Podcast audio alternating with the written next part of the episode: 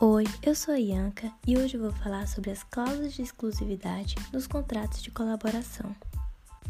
Dessa maneira, tem sua relevância pois assegura vantagem de competição, ou seja, garante ao colaborador o regresso dos investimentos que certamente fez para iniciar colaboração.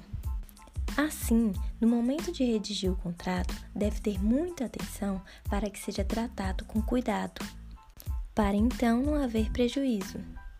Vale destacar que em alguns contratos ela é considerada implícita, como exemplo, no contrato de representação comercial, que está presente na Lei 4886 de 1965, em seu artigo 31.